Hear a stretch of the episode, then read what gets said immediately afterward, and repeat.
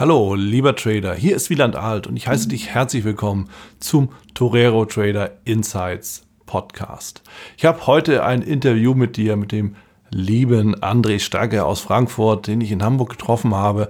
Und wir haben uns lange unterhalten über ja, institutionellen Handel, über Fondsanleger beziehungsweise auch das Fondsmanagement und auch mal die Unterschiede deutlich rausgeholt zwischen dem Portfolio-Management im Profibereich und dem Handel, den wir als ja, normale Anleger oder als Privatanleger dann haben. Denn tatsächlich gibt es Unterschiede, nicht nur im, ja, in der Positionsgröße, sondern auch in der Psychologie aber auch in den einzelnen Strategien. Und wer André Starke kennt, der weiß, dass er eine ganze Reihe an Strategien hat und alles weitere dazu natürlich wie immer in den Show Notes. Und wie immer auch der Hinweis und auch die Bitte, wenn dir diese Folge gefallen hat, dann gib mir doch fünf Sterne und empfehle den Podcast, den Torero Trader Insights Podcast gerne weiter, damit das Wissen, das wir hier teilen, eben wirklich viele Börsianer und Anleger erreicht damit wir unser Ziel, die finanzielle Freiheit, auch wirklich erreichen.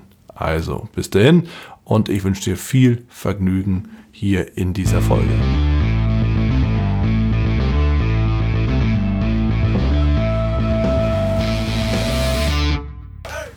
André, ich freue mich, dass du da bist. Bei mir André Stagge aus Frankfurt oder Frankfurt kommst du? Genau, Wieland. Genau, richtig aus Frankfurt, hier in Hamburg, in der heißesten Stadt der Welt, offen gesagt. Ich glaube, das ist eines der heißesten Interviews, die jetzt in der letzten Zeit auf, äh, ja, aufgenommen wurden. Und dementsprechend freue ich mich natürlich, dass du den Weg hierher gefunden hast und dass du einfach die Zeit auch nutzt, um ein paar Worte mit mir zu wechseln. Du bist ja, ja stark im Trading unterwegs, schon seit langen Jahren, Portfolio Manager. Wie bist du denn gekommen? Ja, moin moin erstmal hier in Hamburg sagt man das ja so, ne? Das ist und so, ja. Trading fasziniert mich schon mein ganzes Leben, ähnlich wie bei dir, Wieland. Ich habe mit 13 Jahren angefangen, damals aber eher im Investment-Thema, habe damals meine ersten Aktien gekauft, habe dann ja. gleich große Erfolge einfahren können. 96 war das ja auch keine Kunst und habe dann vieles von den Gewinnen bis 2000 danach auch wieder abgegeben und bin dann so 2002, 2003 zum eigentlichen Trading gekommen, ja. also zum kurzfristigeren Handeln ja. und war immer fasziniert und bin immer dabei geblieben, habe dann viel für Fonds gemacht, viel Overlay-Management gemacht und mein ganzes Leben eigentlich nach der Börse ausgerichtet und mir immer wieder die Frage gestellt, wie schaffe ich es denn an der Börse besser zu werden, wie schaffe ich es erfolgreich zu sein und habe damit dann meine Karriere aufgebaut und bin jetzt eben sehr stolz auf das, was ich geschafft habe mhm. und auch froh vor dem, was noch vor mir liegt. Ah, das hört sich spannend an. Mein Overlay-Management, was verstehen wir darunter? Also Overlay bedeutet, dass du in Fondsmandaten autonom tradest. Das bedeutet ja. also ähnlich wie ein Trader, der zu Hause sitzt, die Nulllinie hat okay. und einfach probiert Gewinne zu machen, gibt es einen Fondsmanager, der dir ein Budget gibt, ja. 20, 30, 40 Millionen Euro mhm. und du sollst dieses Budget aufs Jahr verdienen. Und du bist völlig autonom. Du kannst halt in seinem Fonds handeln, wie du willst. Also ja. du kannst long gehen, du kannst short gehen und in der Regel ist es auf eine Assetklasse begrenzt und mhm. bei mir war es sogar so, ich durfte Aktienfutures handeln, mhm. Aktienoptionen, Rentenfutures, Rentenoptionen, äh, Währung, super mhm. spannendes Thema und Währungsoptionen. Also ich mhm. war dadurch auch in sehr vielen Assetklassen unterwegs und hatte dann Overlay-Mandate für Fonds, die mehrere Milliarden Euro groß waren ja. und dadurch dann eben auch die Möglichkeit, ganz schöne Schiffe zu bewegen und eben auch nicht den Luxus, den der Fondsmanager normal hat, dass er sich so hinter der Benchmark verstecken ja. durfte, sondern da ging es dann wirklich darum, die Nulllinie zu schlagen, so wie es der Trader von zu Hause kennt. Ja, Wahnsinn. In dem Sinne bist du ja auch, oder warst du Milliarden schwer, oder? ja, tatsächlich. Also meine Fonds, die ich am Ende meiner Karriere gemanagt habe, waren in Summe 2,5 Milliarden groß. Das ist eine ganze Menge. Ich habe in meiner aktiven Laufbahn über 500 Millionen Euro für meine Kunden gewonnen, nach Kosten wohlgemerkt. Da gibt es ja, ja auch Kosten, die dem Fondsmanager zur Last getragen werden und andere Kosten, die eben für Verwaltung, Vertrieb und ähnliche Dinge aufkommen. Ja. Und habe auch im Overlay-Management ein Milliardenbudget gehabt am Ende, mhm. wobei natürlich nicht das Milliardenbudget verloren hätte werden dürfen, sondern wir hatten den Auftrag, 2% von diesem Budget zu gewinnen mhm. und durften maximal diese 2% verlieren. 3 Milliarden waren das, also am Ende durften wir 60 Millionen Euro dann auch verlieren und der Auftrag ja. war es, 60 Millionen Euro jedes Jahr zu gewinnen. Ah, okay. Heißt also, um das mal auf Retail-Sprache runterzubrechen, Chance-Risiko-Verhältnis 1 zu 1, oder? Genau. Und das ist auch immer häufig so gesagt, naja, ihr müsst ja irgendwie fünfmal so viel gewinnen, wie ihr riskiert. Mhm. Ist völliger Quatsch. Also in der Regel ist es auch bei Profis so, dass wenn du eine Risikoeinheit gewinnst, du ja. in der Regel eine Risikoeinheit verlieren darfst. Ja. Also zu sagen, ja, ich muss jetzt immer eine Sharp Ratio, also risikoadjustierten Ertrag von drei, vier oder fünf haben, mhm. das ist utopisch. Das schafft auf Dauer keiner. Ja. Vielleicht jemand, der Arbitrage macht, aber auch ein klassischer Fondsmanager, um sehr, sehr gut zu sein, dem reicht es völlig aus, wenn er eben eine Einheit Risiko gewinnt und dann eben eine Einheit Risiko nach unten als maximalen Drawdown hat. Ja. Aufs Jahr gerechnet heißt das natürlich, entweder das Jahr geht auf mhm. oder halt nicht. Ja? Und ähm, dementsprechend ist das natürlich schon auch ein Unterschied, wenn wir uns das Ganze mal aus äh, Retail-Sicht anschauen. Da reden wir jetzt ja nicht immer nur über das Jahr, sondern mhm. oftmals zählt auch der einzelne Trade oder die mhm. Performance des Tages, der Woche, des Monats. Mhm. Und da hast du dann eben schon oftmals so, ja, die Leute eben tatsächlich sagen, ich brauche das zwei, das dreifache. Mhm. Wo siehst du denn im, den Unterschied zum Retail? hin in dem Bereich im professionellen, halt im institutionellen Handel. Also ich glaube, dieser Druck ist natürlich ein ganz anderer, wenn ich ja. von vornherein anfange und ich weiß, ich muss das Jahr schon mal Faktor 3 gewinnen. Was immer das bedeutet, ob es dann 3% sind oder 30, ist ja am Ende auch egal, weil ja alles mhm. am Markt skalierbar ist heutzutage über Hebel.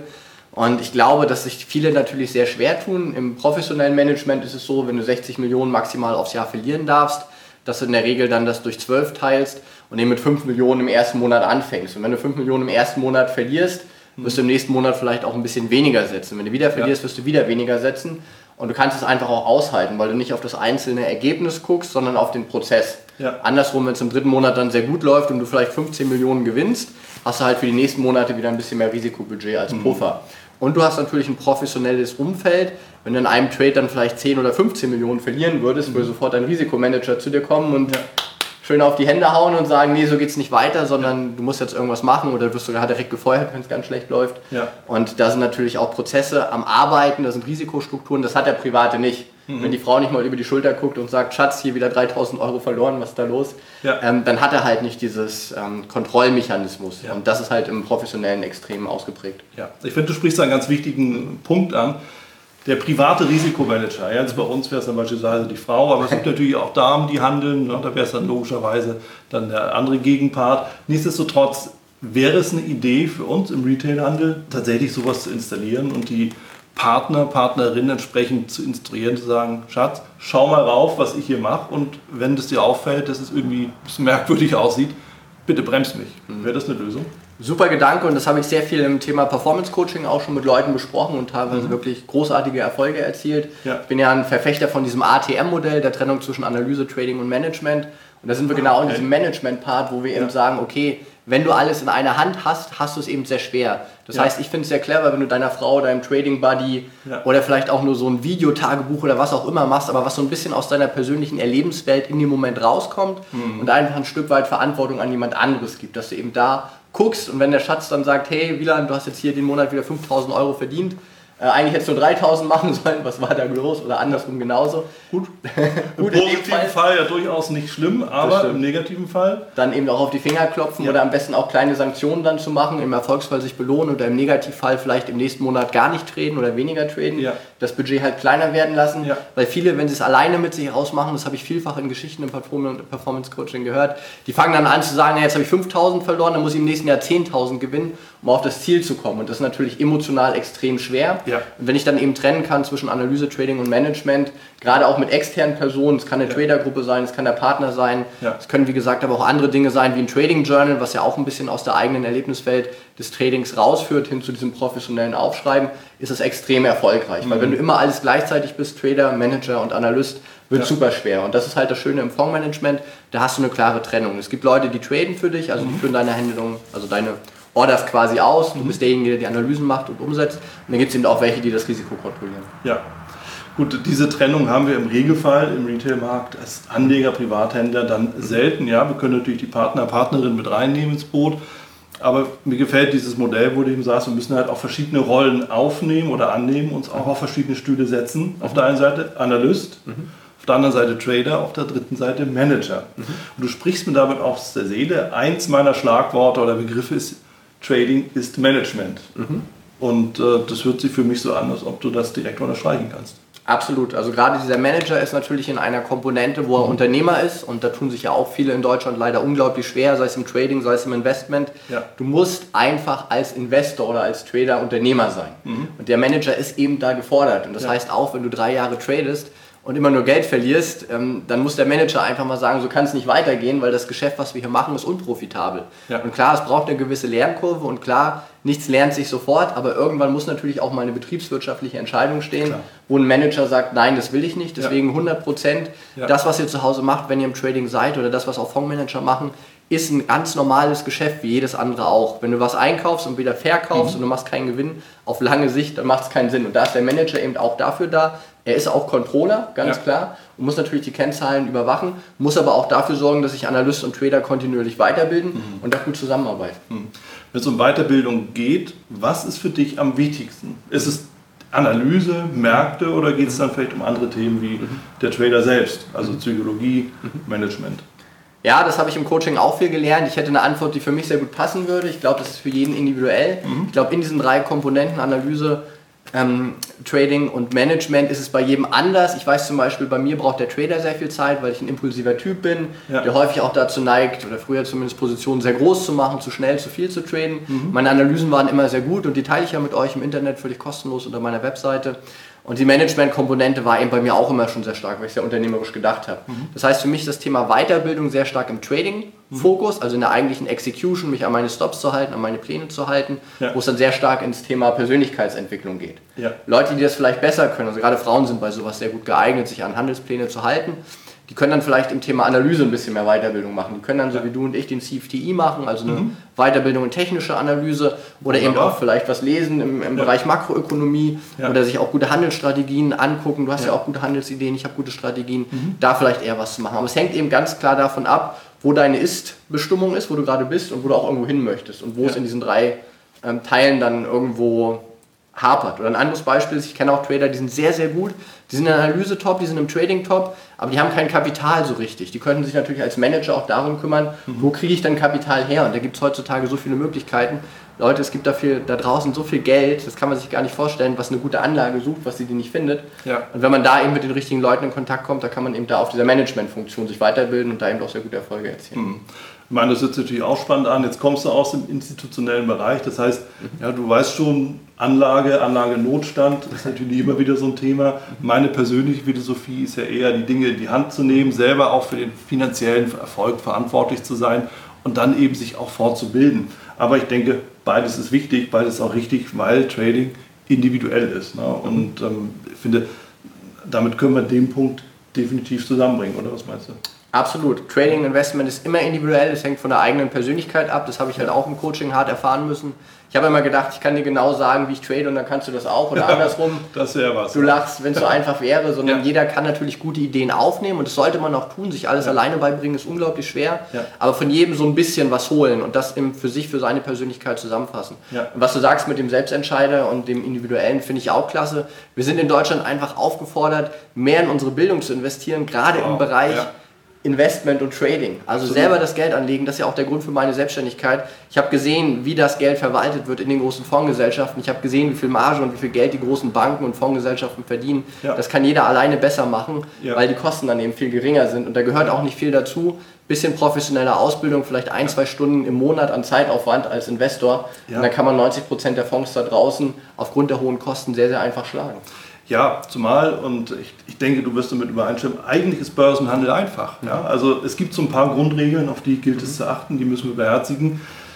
Aber am Ende, ob es die Strategie A, B oder C ist, spielt in meiner persönlichen Meinung nach gar nicht so die richtige Rolle, sondern mhm. es geht eher darum, wie gehe ich mit diesen Strategien um. Mhm. Und da sind wir beim individuellen Punkt, wo du eben wirklich ja, das auf dich maßschneidern musst. Ja? ob, ob ich jetzt die Strategie mit Ausbrüchen beispielsweise handle, oder ob ich genau das Gegenteil mache, auf Fehlausbrüche setze, ist eigentlich eine Frage des persönlichen Geschmacks, oder? Absolut. Du brauchst einen Investmentprozess, um an der Börse erfolgreich zu sein, ist es relativ simpel, wie du sagst. Du brauchst eine Trading-Strategie und du musst sie umsetzen. Ist oder? nicht mehr und nicht weniger. Es ist ja. relativ einfach. Strategie und Umsetzung. Ja. Dass eine Strategie funktionieren muss, ist klar. Und der Anfänger schreckt zurück und sagt, oh Gott, das gibt's nicht, ich finde niemals eine Strategie. Ja. Du hast tausend gute Strategien in der Traders und in deinen Büchern vorgestellt. Ich habe mittlerweile 27 Strategien auf meiner Webseite, es werden immer mehr die eigentliche Problematik ist die Umsetzung. Und ja. das muss zur Persönlichkeit passen, wie du sagst. Ja. Wenn du das für dich einmal verstehst, dass du nur die Strategien brauchst und die dann umsetzt, ist es eben fast schon unmöglich, auf lange Sicht an der Börse zu verlieren. Aber viele Leute können das eben nicht unterscheiden. Die sagen, naja, wenn es jetzt dreimal schief gelaufen ist, ja. dann ist es halt per se nicht mehr profitabel, dann ist es der falsche Ansatz, aber das ist Quatsch. Wir haben einfach ein Umfeld mit Risiken. Wenn ich eine Münze würfe, kann eben fünfmal hintereinander Kopf oder Zahl kommen, so ist es. Ich weiß aber genau, aufs lange 100 Mal werfen ist es 50-50. Ja. Wenn man das an der Börse versteht, ist es eben relativ einfach, auch Geld zu gewinnen. Ja, was uns im Endeffekt zum Risikomanagement bringt. Ja, weil das ist genau der Punkt, wenn ich halt die Münze werfe und sie landet auf der falschen Seite, also für mich falschen Seite, mhm. Und ich habe dann kein Management dahinter gestellt, wo ich eben einfach sage, ich begrenze das damit verbundene Risiko. Mhm. Bin ich im Regelfall durch mit dem Thema. Ja. Wie sind so deine Erfahrungen? Ja, absolut. Also Risikomanagement und Money Management, da gehen ja deine Bücher auch drüber. Das ist ein sehr wichtiges Thema. Ich würde sogar noch einen Schritt weiter vorher ansetzen. Mhm. Ich würde erstmal mein Ziel definieren. Mhm. Warum bin ich überhaupt an der Börse? Was möchte ich? Möchte ich traden? Wie viel Stress oh, möchte ich ja. beim Trading haben? Möchte ich vielleicht investieren und jedes Jahr 15 oder 20 Prozent mit einfachen Strategien machen? Mhm. Und wenn ich aus diesem Ziel herauskomme und vielleicht sage, ja, mir reicht es doch 10 Prozent zu machen, dann brauche ich eben auch nicht Daytrader zu sein oder zu werden, sondern kann ich mit ein, zwei Geschäften im Monat mhm. durchaus dieses Ziel sehr einfach erreichen und danach kann ich dann auch mein Risiko strukturieren. Und das verstehen ja viele auch nicht. Wie du sagst, Kopf oder Zahl, nehmen wir an, bei Kopf gewinne ich 2 Euro, bei Zahl verliere ich halt 1 Euro. Das ist ein super Spiel, da musst du langfristig gewinnen. Aber wenn du halt das alles auf einmal setzt und dann kommt das falsche Outcome, bist du sofort pleite. Ja. Und da gibt es halt auch genug Strategien, wie man dem entgegenkommen kann. Und wie gesagt, ist es noch leichter, wenn man vorher ein Ziel definiert. Und viele sagen immer, ja, mein Ziel ist Kapital verdoppeln. Mhm. Aber da brauchen wir uns auch nichts vormachen, Wieland, das ist unmöglich auf lange Sicht. Wenn du nicht ja. im Arbitragebereich bist, ja. du kannst nicht jedes Jahr dein Kapital verdoppeln mit einem überschaubaren Risiko. Mit 100% ja. Risiko geht das sicherlich. Und dann geht es drei, vier Jahre gut und im fünften bist du pleite. Mhm. Aber gute Renditen von 10, 15, 20% bei vielleicht 20% Risiko ist mit unglaublich wenig Aufwand machbar. Du musst es eben nur tun und über eine längere Zeit. Ja. Ich meine, mathematisch alles gar kein Thema, oder? Ich glaube, wir alle haben schon mal reich oder auf arm gerechnet, ne? je nachdem, in welcher Stimmung und Laune wir gerade sind. Wobei, ich will den Punkt nochmal aufgreifen. Du sagst ja, wenn, ich muss ja nicht Daytrading betreiben, aber dann kann ich natürlich auch nicht die großen Ergebnisse erwarten, sondern bin ich eher im zweistelligen 10, vielleicht 20 Prozent im Jahr dabei. Jetzt mal der Umkehrschluss. Was ist denn im Daytrading drin, deiner Meinung nach? Ist da der Verdoppler? Ja, es ist alles möglich und das ist auch wieder eine Frage vom Risiko. Ich habe heute auch für den Vortrag ein Konto dabei, das hat sich in vier Monaten verdoppelt, auch von 50 auf fast 100.000 Euro. Das geht natürlich schon und das kann ich regelmäßig auch vorzeigen, dass es ja. passt und dass ein Daytrader, der sehr ambitioniert unterwegs ist, das auch ohne Probleme hinbekommt. Ja. Oder auch jemand, der im Arbitragesektor unterwegs ist, der kann natürlich auch 10.000 Euro alle fünf Wochen schon verdoppeln. Ja, das ja. ist kein Thema. Am Ende geht es aber auch um die Frage, wie viel Stress willst du dir im Trading machen? Ja. Und wie baust du dein ganzes Portfolio auf? Und ich sage ja. zum Beispiel auch, bei mir sind 60% Investment, die Strategien zeige ich heute auch im Vortrag. Mhm. Ich habe 20% in automatisierten Handelsstrategien. Hätte ich mir früher nie vorstellen können, mhm. dass ich Roboter für mich arbeiten lasse. Mittlerweile denke ich, hey, ich spare mir Stress und Arbeit. Ja, und die letzten 20% sind eben meine Trading-Konten ja. mit Future, mit Optionen und mit Währung. Ja. Das sind aber auch die, die am meisten Aufwand machen. Und dass dann Verdoppler mal drin ist in guten Phasen, ganz klar. Dass dann aber auch mal 20, 30% nach unten geht, auch ganz klar. In meinem Investmentportfolio, was 60% ausmacht, also ein Großteil meines Vermögens, wovon ich erleben muss, ähm, da würde ich es nicht verkraften, wenn es auf einmal in drei Monaten 30% fällt. Also es ist immer dieses Verhältnis zwischen Ertrag und Risiko und das weiß man auch als Fondsmanager, ich bin auch ja. als Hochschuldozent unterwegs, ja. das ist das, was du im ersten Semester den Studenten beibringst, ist es immer ein Austauschverhältnis zwischen mhm. Ertrag und Risiko. Mhm. Nichtsdestotrotz, Daytrader gehen vielleicht ein größeres Risiko ein, weil sie mehr handeln, mehr Chancen sehen und natürlich größeren Hebel machen. Der ja. Investor hat in der Regel weniger Hebel, ja. dafür hat er aber eine gewisse Läng Längerfristigkeit und deswegen ja. kann er eben gerade über die lange Sicht auch sehr gute Investitionen machen. Wie gesagt, 15 oder 20 Prozent in einem Jahr klingt vielleicht für den Daytrader langweilig, aber wenn du das jedes Jahr machst, auf 10 Jahre gerechnet über den Zinseszins, wird es natürlich unglaublich spannend. Bist du auf jeden Fall deutlich besser als der Großteil der Fondsmanager, oder? Äh, also mit 20 Prozent bist du besser als 99,9 Prozent. Auch wegen den hohen Kosten als jeder Fondsmanager. Ja. Und MSCI World ist mit 7% im Schnitt in den letzten Jahren dabei. Also auch das genau. ist deutliche Outperformance. Ja, also von daher, da stecken viele Möglichkeiten drin. Intraday genauso wie ja, End of Day über den mittel-langfristigen Zeitraum genauso. Und das macht es eben deutlich. Trading ist eine Individualsportart, wenn wir das mal so betrachten wollen. Und es bedeutet eben auch, dass jeder für sich seinen eigenen Weg finden muss. Jeder muss sein Produkt finden, jeder muss seine eigene Strategie finden und er muss sie vor allen Dingen auch selbst leben. Ja, es muss wie so ein Handschuh passen. Jetzt unpassende Zeit, ja, wir haben Sommer, aber im Winter, ja, wenn wir dann so in die maßgeschneiderten Handschuhe reinschlüpfen, fühlt sich das gut an. Und so ist es auch beim Trading. Und wo wir gerade bei Gefühlen sind, ja, fühlt sich gut an. Gefühle haben ja viel was mit Psychologie zu tun. Und es hat sich immer mehr rauskristallisiert, André, dass ja, Psychologie eine immer größere Rolle spielt. Wie gehst du mit Druck, mit Stress um, vielleicht auch mit Ablehnung und mhm. all den negativen Erlebnissen, die wir ja logischerweise auch im Handel haben? Mhm. Tolles Thema, also Psychologie ist das Wichtigste an der Börse. Ich habe ja auch zwei Jahre Psychologie studiert, habe jetzt letztes Jahr eine mhm. NLP-Ausbildung gemacht. Du hast ja auch eine Ausbildung in dem Bereich. Mhm. Und ein großes Erlebnis für mich war einfach, ich habe am Anfang immer die ganzen Bücher gelesen. Ja, das haben viele von euch wahrscheinlich auch. Ja. Du darfst keine Emotionen im Trading haben. Klassiker, oder? Das kennt man natürlich. Der tote Trader. Ja. Der tote Trader, genau. Ja. Der Roboter, der davor sitzt und wenn ich meine Handelssysteme am Markt agieren lasse, dann funktioniert das. Die haben mhm. keine Emotionen, die handeln einfach und machen es. Aber das ist auch ein Vor- genauso wie ein Nachteil. was mir sehr geholfen hat, war einfach zu sagen, ja, ich habe immer ähm, Emotionen. Ich kann mich auch nicht rational verlieben, das geht nicht. Ja, das wäre doch Quatsch. Nee. Aber ich habe gelernt, mit meinen Emotionen umzugehen. Ich habe die gleichen Gefühle wie vor 10 oder 15 oder 20 Jahren auch im Trading. Ich ja. weiß nur, dass ich sie jetzt eben nicht mehr so hochstellen muss. Ja. Wenn ich eben dreimal hintereinander verloren habe, mache ich nicht den vierten Trade aus dem Gefühl ja. heraus, Mensch, ich muss doch jetzt gewinnen, sondern ich mache einfach nichts mehr, weil ich eben gelernt habe, mit diesen Gefühlen umzugehen, weil ich eben auf mich hören kann. Und das ist Aufgabe des Traders sehr stark, weil er dann eben weiß, ja, die Analyse ist vielleicht gut, aber heute nimmt der Markt diese Analyse nicht an. Und dann nehme ich mich emotional zurück und sage, okay, dreimal Verlust, wunderbar, Feierabend. Und wenn du soweit bist als Trader, wenn du irgendwann mal erkennst, dass du mit deinen Gefühlen umzugehen hast, mhm. da gibt es ja viele Möglichkeiten über Achtsamkeitstraining, über Meditation, oh ja.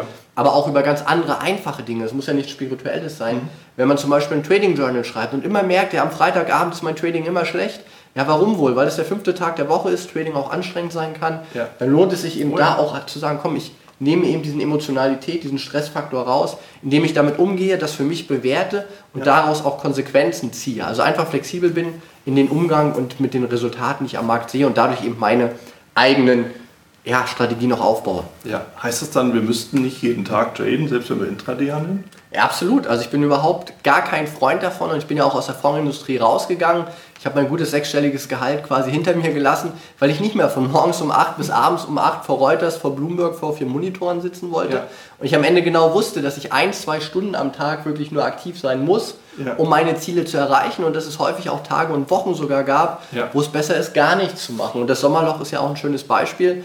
Wer die letzten Tage im DAX großartig getradet hat, der hat sicherlich nicht viel Freude gehabt, weil es gibt einfach Marktphasen, da lohnt es sich nicht, dabei zu sein. Und das habe ich im Trading auch gelernt. Ich habe für über 50.000 Euro bzw. Dollar Ausbildung beim Steamburger und beim TAP gemacht.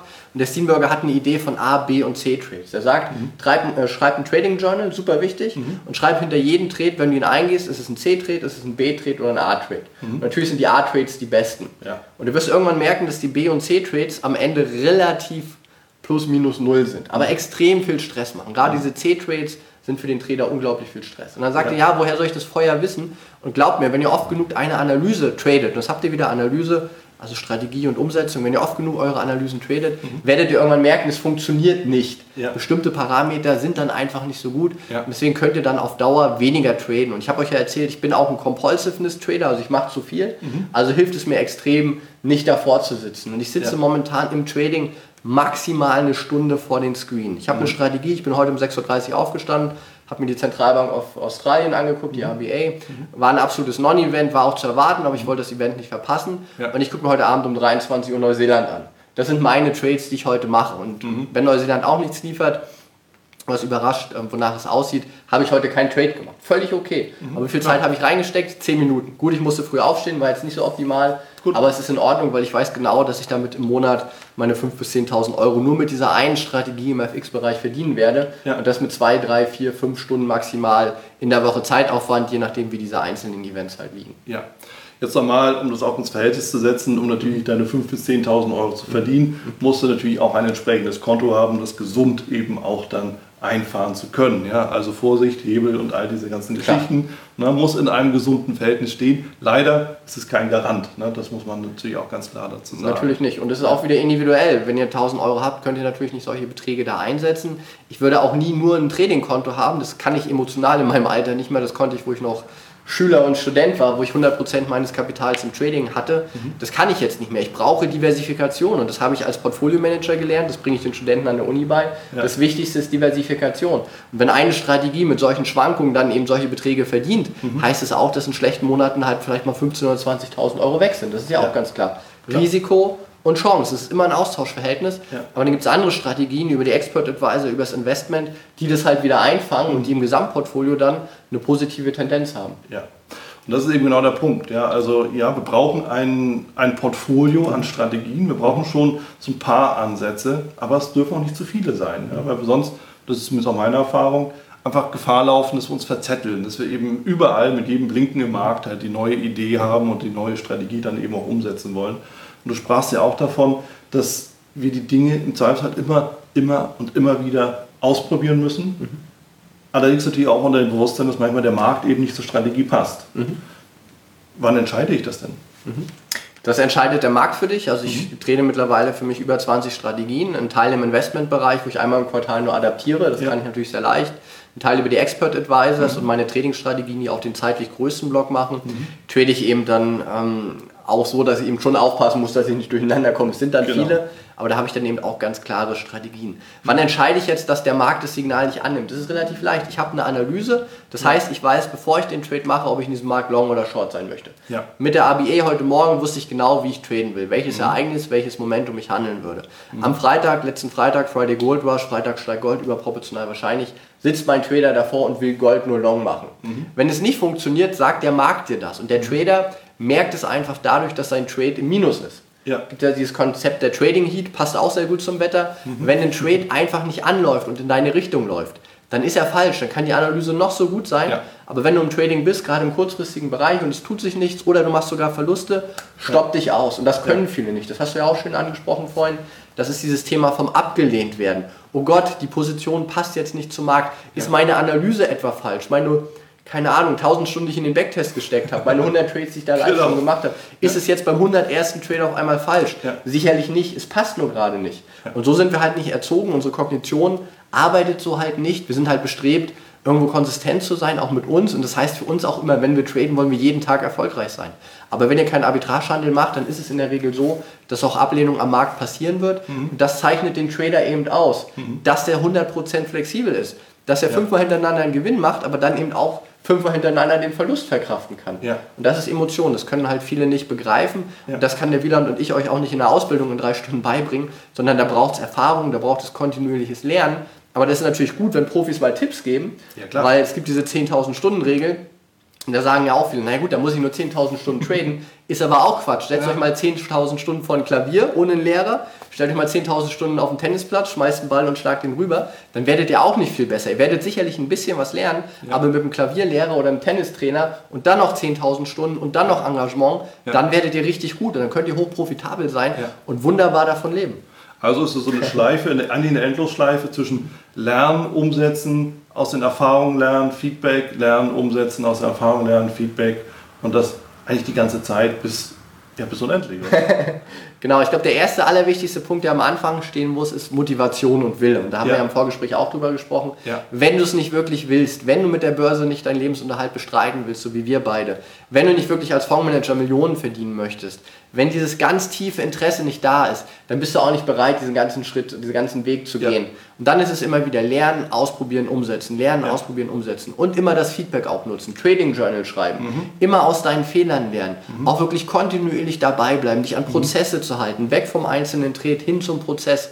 Und viele sagen immer, sie möchten das, weil sie den Lifestyle lieben. Ja. Aber ich habe wenige erlebt, die auch wirklich hundertprozentiges Commitment zeigen. Mhm. Und das sieht man ja auch, wenn man den Leuten mal Hausaufgaben aufgibt in irgendwelchen Ausbildung oder wenn man mal wirklich sieht, naja, schreibt doch mal bitte in Trading Journal, wie viele das dann machen. Mhm. Und da kann man dann aber auch schnell sehen, wie sich die Streu von Weizen unterscheidet. Ja. Denn die, die es machen, sind dann auch erfolgreich. Und das ist auch wieder Idee vom ATM-Modell.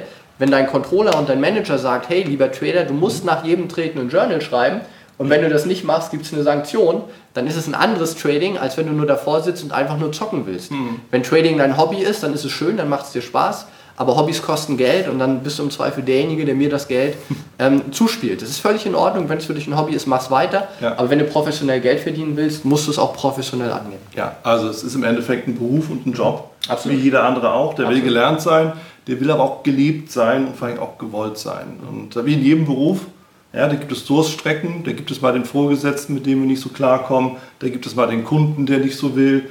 Ja, und die Kollegen, die vielleicht manchmal nerven. Aber all das gehört eben auch mit dazu. So, und das ist im Markt logischerweise nie anders. Klar. Ja, und, und, da fehlen auch oftmals die Kollegen, das ist zumindest meine Erfahrung, deshalb wenn man sich da mal austauschen. Absolut, ja. Wie, wie hältst du das? Ähm, ich tausche mich gerne aus. Also mhm. gerade für die Analysen bin ich sehr bestrebt, auch von anderen Ideen aufzugreifen und auch ja. zu verbessern. Im Trading mag ich es überhaupt nicht. Also wenn ich trade, will ich für mich traden, mhm. will ich einfach meinen Emotionen zuhören und will sauber für mich sein. Mhm. Also mir bringt es nichts, wenn mir Leute Trades kommunizieren, mir bringt es was, wenn ich Analysen höre. Mhm. Und das ist auch so eine Trennung, die ich im ATM-Modell ganz okay. gut dann für mich geschafft habe. Kommunikation für Manager, für Analysten ja, für den ja. Trader eher nein. Ja. Und zu der anderen Sache nochmal kurz ich glaube auch, dass nicht jeder unbedingt zum Daytrader geeignet ist. Also ich wäre jetzt auch kein Unfallchirurg, weil ich auf Blut nicht so gut klarkomme. Aber wenn du es wirklich willst und wenn du bereit bist, dafür Zeit und Geld zu investieren, mhm. denke ich, dass 80, 90 Prozent es durchaus auch schaffen können, mhm. wenn eben dieses Interesse und dieser Willen da ist. Ja. Oder wenn man sagt, okay, ich merke, ich habe jetzt drei Jahre Trading gemacht, es läuft einfach nicht, ja. trotzdem noch diese Investmentkomponente zu sehen. Und gerade für so längerfristige Dinge ist so ein Austausch auch sehr wertvoll. Und ich glaube ja. auch, dass viele Anfänger den Fehler machen, alles alleine zu lernen oder alles mhm. alleine zu lernen wollen und keine Gruppe aufzusuchen. Und ich habe ja. zum Beispiel in der Ausbildung selber auch sehr gute Erfahrungen gemacht, mich mit anderen zusammen auszubilden. Ja. Weil jeder hat irgendwo seine Stärke und kann es in eine Gruppe besser einbringen. Das sollen keine 30 Leute sein, aber es gibt ja diese Idee der Mastermind-Gruppe, mhm. drei bis fünf Leute, ein gutes Ziel mhm. und vor allem ein gewisses Commitment. Wenn, ja. wenn ihr euch alle zwei Wochen mit eurer Mastermind-Gruppe im Internet Klasse. trefft oder zur Ausbildung trefft, dann seid ihr auch viel stärker committed und könnt eure gemeinsamen Ziele dann auch besser erreichen. Ja. Du sprichst einen Punkt an, der mir auch immer wieder jetzt nicht wirklich quer liegt, aber den ich zumindest mal kritisch immer wieder sehe. Und das ist dieser Bereich der, nennen wir es mal freundlich, Tippgeber. Ja, ob das jetzt ein Börsenbrief ist oder halt irgendwas, was in den Foren oder durchs Internet geistert. Ja, nach dem Motto, folgende Situation, hier einsteigen, da aussteigen, hier den Gewinn, da den Stop-Loss. Das hast du ja selbst gesagt, für deinen Trader, ja, der innere Trader, No-Go. Mhm. Wie würdest du das für andere sehen? Also ist das ein Thema oder mhm. würdest du eher so sagen, Leute, macht es selbst, mhm. entscheidet euch selbst? Also die einfache Antwort wäre natürlich zu sagen, mach deine eigene Analyse, aber ich bin da auch in den letzten Jahren reflektierter geworden. Nehmen wir an, wir haben einen Börsenbrief. Mhm. Und jetzt bin ich als Analyst unterwegs und ich habe diesen Börsenbrief vor mir und ich habe ja. den drei Jahre abonniert, ich habe da jetzt 150 Trades ausgewertet. Ja. Das heißt, ich kann empirisch eine sehr schöne Grundgesamtheit bilden und kann deskriptiv mir angucken, man merkt, ich unterrichte, wie ist es eben statistisch gewesen. Da kann ja. ich induktiv sagen, hey, von diesen 150 Empfehlungen waren 120 gut und 30 waren schlecht. Mhm. Und dann sage ich, okay, ich vertraue diesem Börsenbrief. Das heißt, in meinem ATR-Modell wären die Analysen dieser Börsenbrief. Ja. Dann wäre der Trader in meinem ATM-Modell nur noch derjenige, der Börsenbrief kommt, mhm. ich setze den um. Mhm. Und der Manager muss dann Risiko- und Money-Management bestimmen. Ja. Also würde ich sagen, wenn diese statistische, deskriptive Auswertung von mhm. mindestens 30 Trade-Empfehlungen, besser 100 oder 150, da war, würde ich sagen, ja, dann mach es. Wenn du dich mit diesem Börsenbrief wohlfühlst, mach es. Ja. Ich persönlich würde mich nicht damit wohlfühlen, da sind wir wieder Persönlichkeit und Individualität, ja. weil ich eben weiß, ich muss auch verstehen, was da gemacht wird. Ja. Und die Strategien, die ich vorstelle, die sind dann auch nicht immer super glatt von der Equity Curve, mhm. aber ich verstehe, was da passiert, ich verstehe, warum es passiert. Mhm. Und das ist für mich und meinen Trainer dann wieder sehr wichtig in der Umsetzung. Wenn ihr sagt, hey, ihr vertraut diesem Börsenbrief in mhm. unserem Beispiel, mhm. dann kann der Trainer das auch umsetzen. Aber ich merke häufig im Coaching auch, wenn Trader und Analyst interne Konflikte haben, mhm. liegt es meistens daran, dass der Trader nicht dem Analysten vertraut. Ja. Und dieses Vertrauen ist extrem wichtig und wenn die Information von außen kommt, ja. ist es zumindest für mich so und ich glaube auch für dich, ja. dass es halt schwerer ist, der Information zu folgen. Ja. Womit sich für mich der Kreis schließt, weil Vertrauen, du hast, du hast immer wieder von Vertrauen gesprochen, geht genau damit einher, dass auch das, was ich mache, zu mir mhm. passen muss. Mhm. Warum? Weil ich sonst meinen eigenen Handlungen nicht vertrauen kann. Ja, wenn ich irgendwie irgendwas da reinhacke ins System, dann vertraue ich dem nicht. Und was passiert, wenn ich einem, einem Trade, einer Position, einer Idee nicht vertraue? Ich fange an, mittendrin eine andere Entscheidung zu treffen und mein Tun und Handeln zu hinterfragen. Womit wir bei der psychologischen Komponente sind. und in dem Moment gerät jeglicher Plan komplett durcheinander und in dem Moment ist der Verlust im Endeffekt schon Fakt. Mhm. Der ist aus dem Buch auf dem Konto. Mhm. Und das gilt es unter allen Umständen zu vermeiden. Und das ist, denke ich, eine wichtige Geschichte. Und deshalb habe ich auch vorhin nochmal die Ohren gespitzt, als du sagtest, ja, natürlich, ich gucke mir Analysen an, mhm. aber mein Trader entscheidet eben dann trotzdem für sich. Mhm. Und ich finde, das können wir auch so mit hier als, als Essenz aus der Sequenz mit rausnehmen. Analysen zu sehen und zu hören, natürlich, als Anregung, das auch zu hinterfragen, und zwar auf die eigenen Präferenzen. Denn sonst vertrauen wir dem nicht. Es kann immer nur eine Idee sein, dass, dass wir hören, hier in der Position oder in dem Markt oder in der Aktie, da ist Bewegung, da könnte folgende Situation auftreten. Aber ein blindes Nachhandeln wird schwierig, oder? Absolut. Also das beschreibt genau auch das ATR-Modell mit der Trennung zwischen Analyse und Trading. Ja. Wenn du der Analyse als Trader nicht vertraust, ist es genau wie du beschreibst, du wirst zwangsweise scheitern, Ja. du wirst Verluste machen. Wenn dein Trader den Analysen vertraut, wird er eben auch erfolgreich sein, weil die Strategien da sind, egal was es ist, ob es Copy-Trading ist, ob es Ja. ein Börsenbrief ist oder ob es optimalerweise deine eigene Analyse ist und der Trader wird es umsetzen können. Völlig beide, 100%. Ja, voilà. André, du hattest auch über einen Expert Advisor gesprochen. Du sagtest, du hast ja auch welche laufen.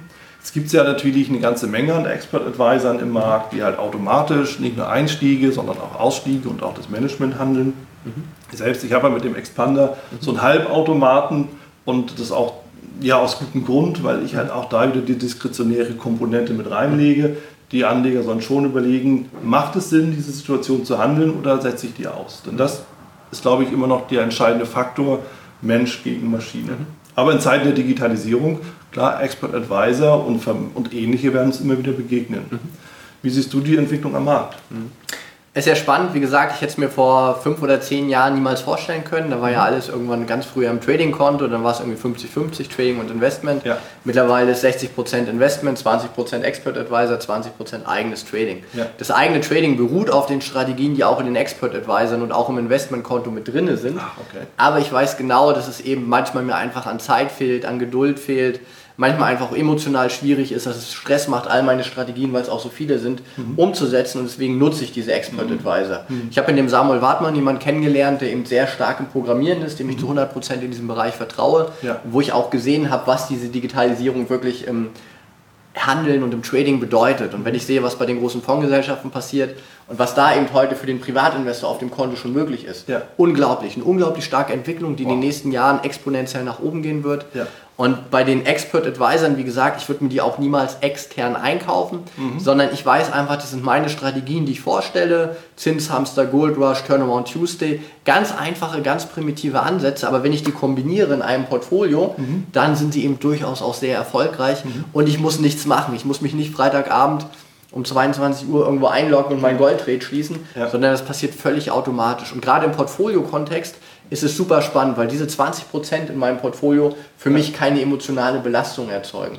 Und ich habe auch im Performance-Coaching die Erfahrung gemacht, gerade bei Leuten, die sich jetzt nicht so intensiv mit der Börse auseinandersetzen möchten, dass ein Investmentkonto mit guten Investmentstrategien, MDAX, DAX, Halloween-Effekt, fünf Tage bestimmtes Börsenjahr, da gibt es ja ganz, ganz viele, in Kombination mit diesen Expert-Advisern, die ja heute auch unglaublich günstig schon zu bekommen sind, viel billiger als jeder Fonds, ein sehr tolles Portfolio bilden. Weil das eine ist natürlich von den Aktienmärkten abhängig, du setzt auf eine bestimmte Investmententwicklung, Ja. das andere ist aber unabhängig und die Strategien, die ich da anbiete und auch selber in den Expert-Advisor nutze, die sind eben komplett unkorreliert. Denen ist es egal, ob der DAX steigt oder fällt und damit baue ich eben ein sehr effizientes Portfolio auf. Ja. Du sprichst immer wieder von deinen Strategien. Zwei, drei Punkte dazu. Du hast es eben schon angesprochen. Wir treffen uns hier im Interview vor dem Vortrag hier in Hamburg von dir.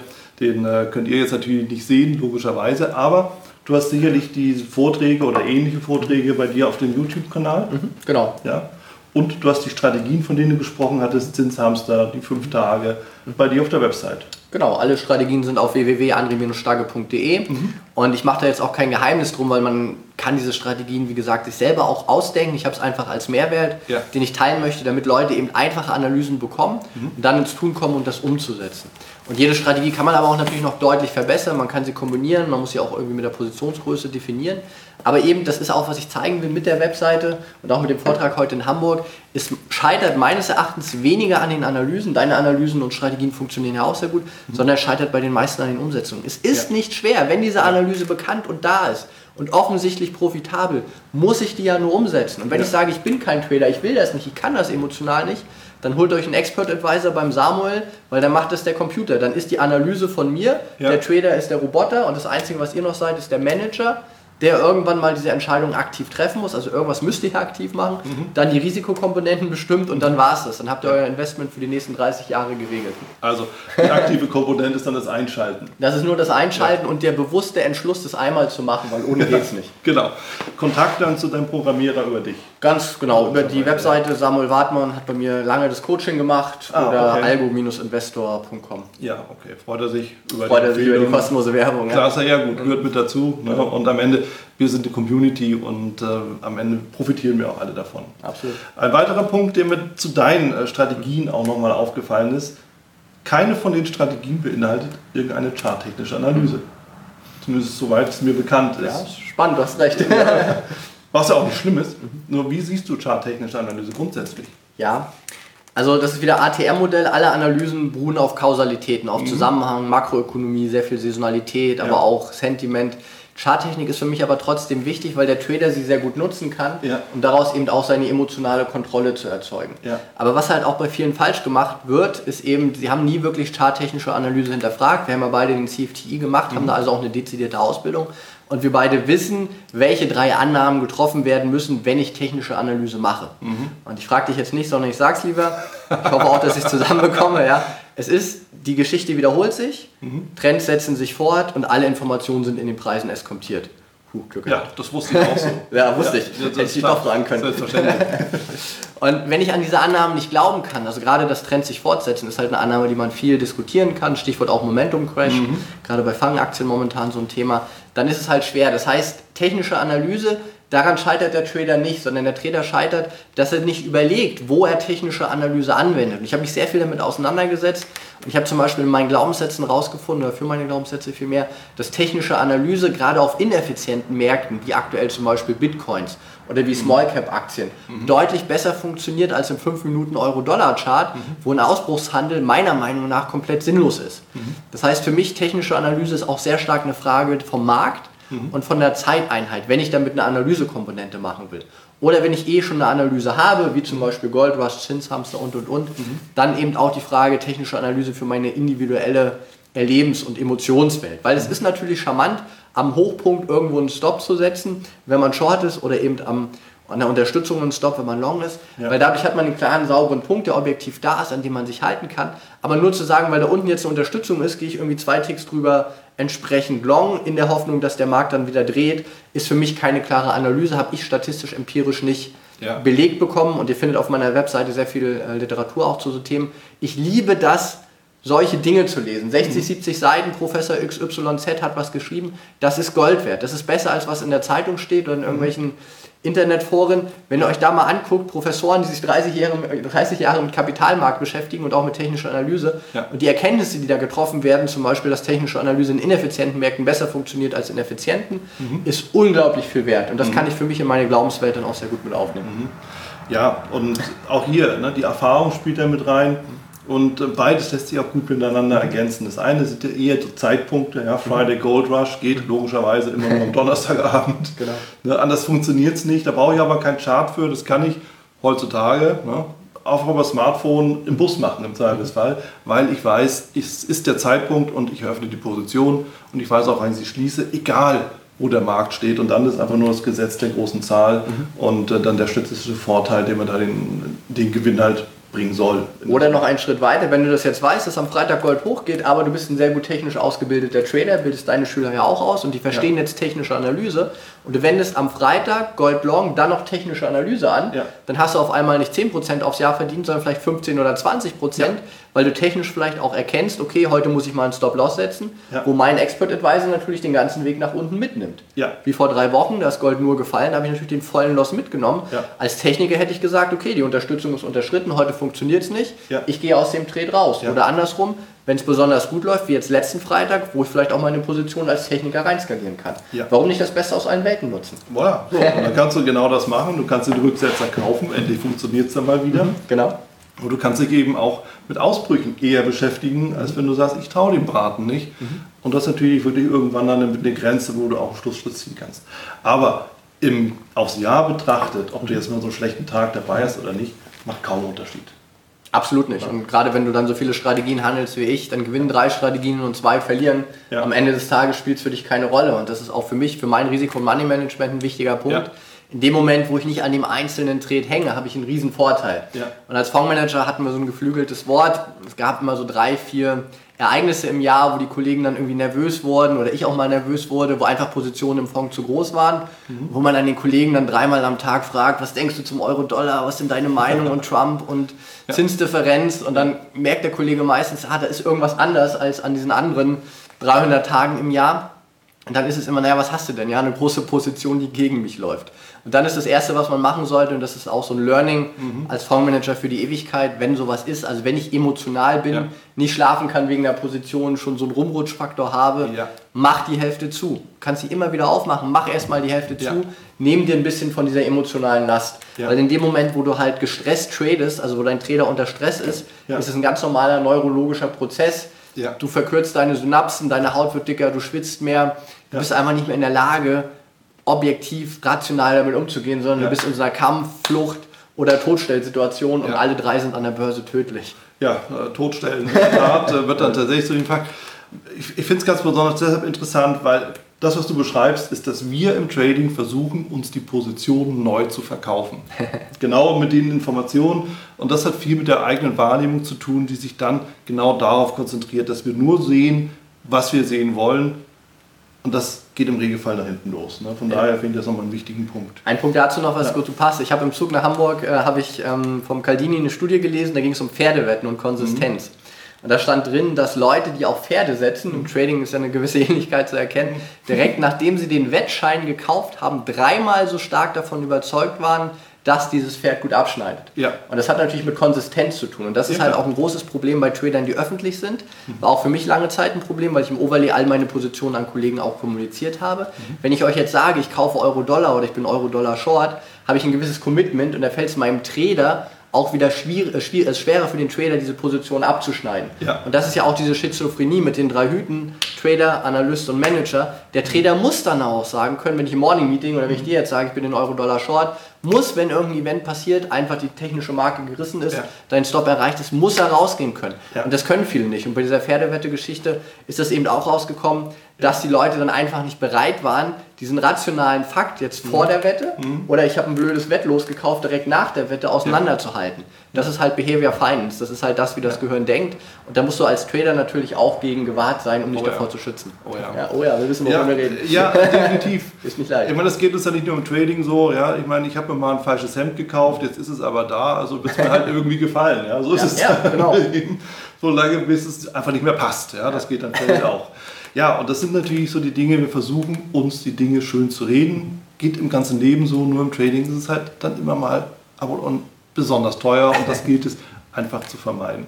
André, ich habe noch äh, ein, zwei Fragen, gerade für unsere Zuschauer, die einfach oder Zuhörer auch, die gerade neu einsteigen, die vielleicht ganz am Anfang stehen.